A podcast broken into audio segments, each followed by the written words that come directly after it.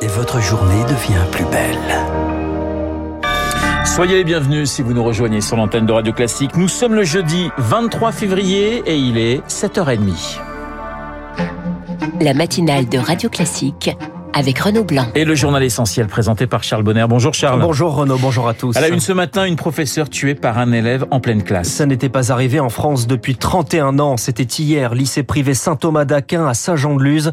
Une professeure d'espagnol poignardée au thorax, décédée dans la foulée. Un mouvement de panique suivi d'une intense émotion. Une minute de silence est observée dans les établissements scolaires aujourd'hui à 15h. Et dans le, collège lycée concerné, Sarah Ders, une cellule psychologique est ouverte. En tout, 90 adolescents sont pris en charge par des psychiatres, des psychologues, des infirmiers depuis hier, les 15 élèves victimes directes, mais aussi les deux autres classes de seconde. Les soignants de l'hôpital de Bayonne reviennent donc ce matin, pas de cours, mais des discussions, des entretiens individuels, des groupes pour faire circuler la parole sans la forcer, insiste Hélène Romano, psychothérapeute spécialisée dans la prise en charge des blessés psychiques. Pour être intervenu dans des établissements scolaires où il y a déjà eu des crimes par arme blanche, la plupart du temps, les élèves veulent rester entre eux. On ne pas à des groupes de parole, comme on entend certaines fois. On propose aux enfants de parler, on leur fait part éventuellement de ce qu'on ressent. Ben moi, je me dis que si j'étais dans la classe, j'aurais eu très peur, parce que ça, c'est très violent pour un enfant. Un deuxième rendez-vous avec la cellule psychologique peut aussi être proposé une semaine ou quinze jours après. Il s'agit du débriefing pour voir si d'autres symptômes sont apparus. L'accompagnement dans la durée, selon les spécialistes, c'est essentiel, surtout pour des adolescents. Et l'élève de 16 ans, auteur du coup de couteau, a été interpellé, placé en garde à vue. Une enquête pour assassinat est ouverte, c'est-à-dire que la préméditation du geste est retenue. Selon les premières auditions, il dit avoir entendu des voix. Le ministre de l'Éducation, Papendiaï, est en Savoie et en Haute-Savoie aujourd'hui un déplacement prévu sur la mixité sociale. Charles, à la veille du premier anniversaire de la guerre en Ukraine, le témoignage d'un Français sur place. Il est installé à côté de Jitomir, c'est à 140 km de Kiev, la capitale. Jackie Lebas est resté sur place. Il témoigne toute la semaine sur Radio Classique d'un conflit qui mobilise tout le pays. Au départ, seulement les jeunes hommes en bonne condition étaient appelés. Aujourd'hui, c'est quasiment toute la population des hommes valides. Au départ, j'étais quand même euh, sidéré quand j'arrivais euh, dans un repas euh, de famille ou une réunion amicale de voir qu'on évitait la conversation. Il fallait pas parler de la guerre, c'était un peu tabou. Or là, depuis une quinzaine de jours, ça y est, tous les hommes qui n'étaient pas partis ont reçu leurs documents et parfois ils ont 55 ans, presque 60 ans, et ils vont partir au combat. Alors là, ça crée quand même une certaine émotion parce que ils se pensaient peut-être oubliés ou ils pensaient qu'on n'aurait pas besoin d'eux. Et là, 100% des familles ont quelqu'un impliqué dans cette guerre. Et sauf exception, seules les femmes et les enfants ont pu quitter le pays. 8 millions d'Ukrainiens sont à l'étranger, dont 100 000 en France. Elisabeth Borne, la première ministre, se rend dans une résidence d'accueil à Bure-sur-Yvette dans l'Essonne aujourd'hui. Une vie d'exil à l'avenir incertain que connaît aussi ce poète et musicien ukrainien rencontré par Lauriane Quand Yefren Soya écrit, lit ses poèmes, c'est en russe, la langue dans laquelle il a grandi. Je suis né à Odessa en 1992 et la chose la plus importante dans mon enfance, c'était la télé. Il y avait 16 chaînes, 15 en russe et une seule en ukrainien, mais elle n'était pas très intéressante.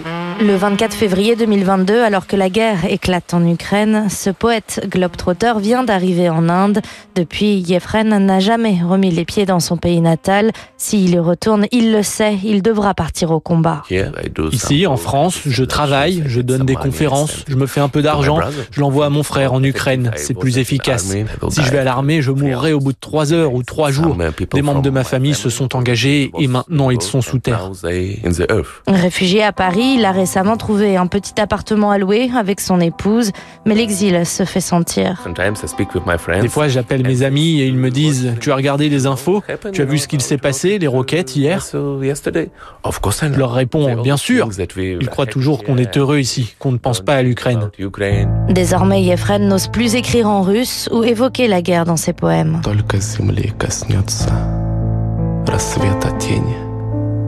Un témoignage au micro de Lauriane Tout-le-Monde. La France, terre d'accueil des Ukrainiens, est solidaire de ceux qui sont restés sur place. 180 millions d'euros récoltés depuis le début du conflit. Des dons qui perdurent dans le temps et des organisations humanitaires qui s'adaptent aux besoins. Axel Davzak est la directrice générale de la Fondation de France.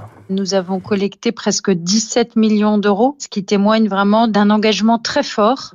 Ce qui est important dans une urgence ou un conflit comme celui-ci, c'est qu'au fil des semaines et des mois, les besoins évoluent. Il y a quelques mois, on parlait peu de générateurs, euh, de problèmes d'accès à l'électricité. C'est un besoin qui est devenu criant depuis l'automne. Et avec des associations locales, nous avons cette capacité à nous ajuster sur les besoins prioritaires et ensuite à aller auprès des populations vulnérables pour que la vie sur place puisse continuer là où la guerre permet qu'elle continue. Axel Davezac, jouant par Charles Ducrot, un conflit qui a fait changer aussi de regard sur notre propre armée, sur les stocks disponibles. Sébastien Lecornu, ministre des Armées, annonce la relocalisation de la production de poudre pour les obus. Ce sera à Bergerac avec l'industriel Eurenco. La guerre en Ukraine, synonyme d'inflation, notamment pour les carburants. Le géant français Total Energy va plafonner les prix du carburant et du gasoil et de l'essence. 1,99 le litre toute l'année à partir de samedi sur les autoroutes. Ce sera dès le 1er mars dans toutes les stations du pays. 7h36 sur Radio Classique, c'est une année de profit record pour Stellantis. Ouais, c'est le groupe né de la fusion de PSA, de Fiat et de Chrysler, près de 17 milliards d'euros l'an dernier pour le groupe automobile. En guise de remerciement, une prime va être versée 2 milliards d'euros à travers le monde pour les salariés français. Ça représente 4300 euros bruts minimum. Christine Virasamy est déléguée CFDT chez Stellantis.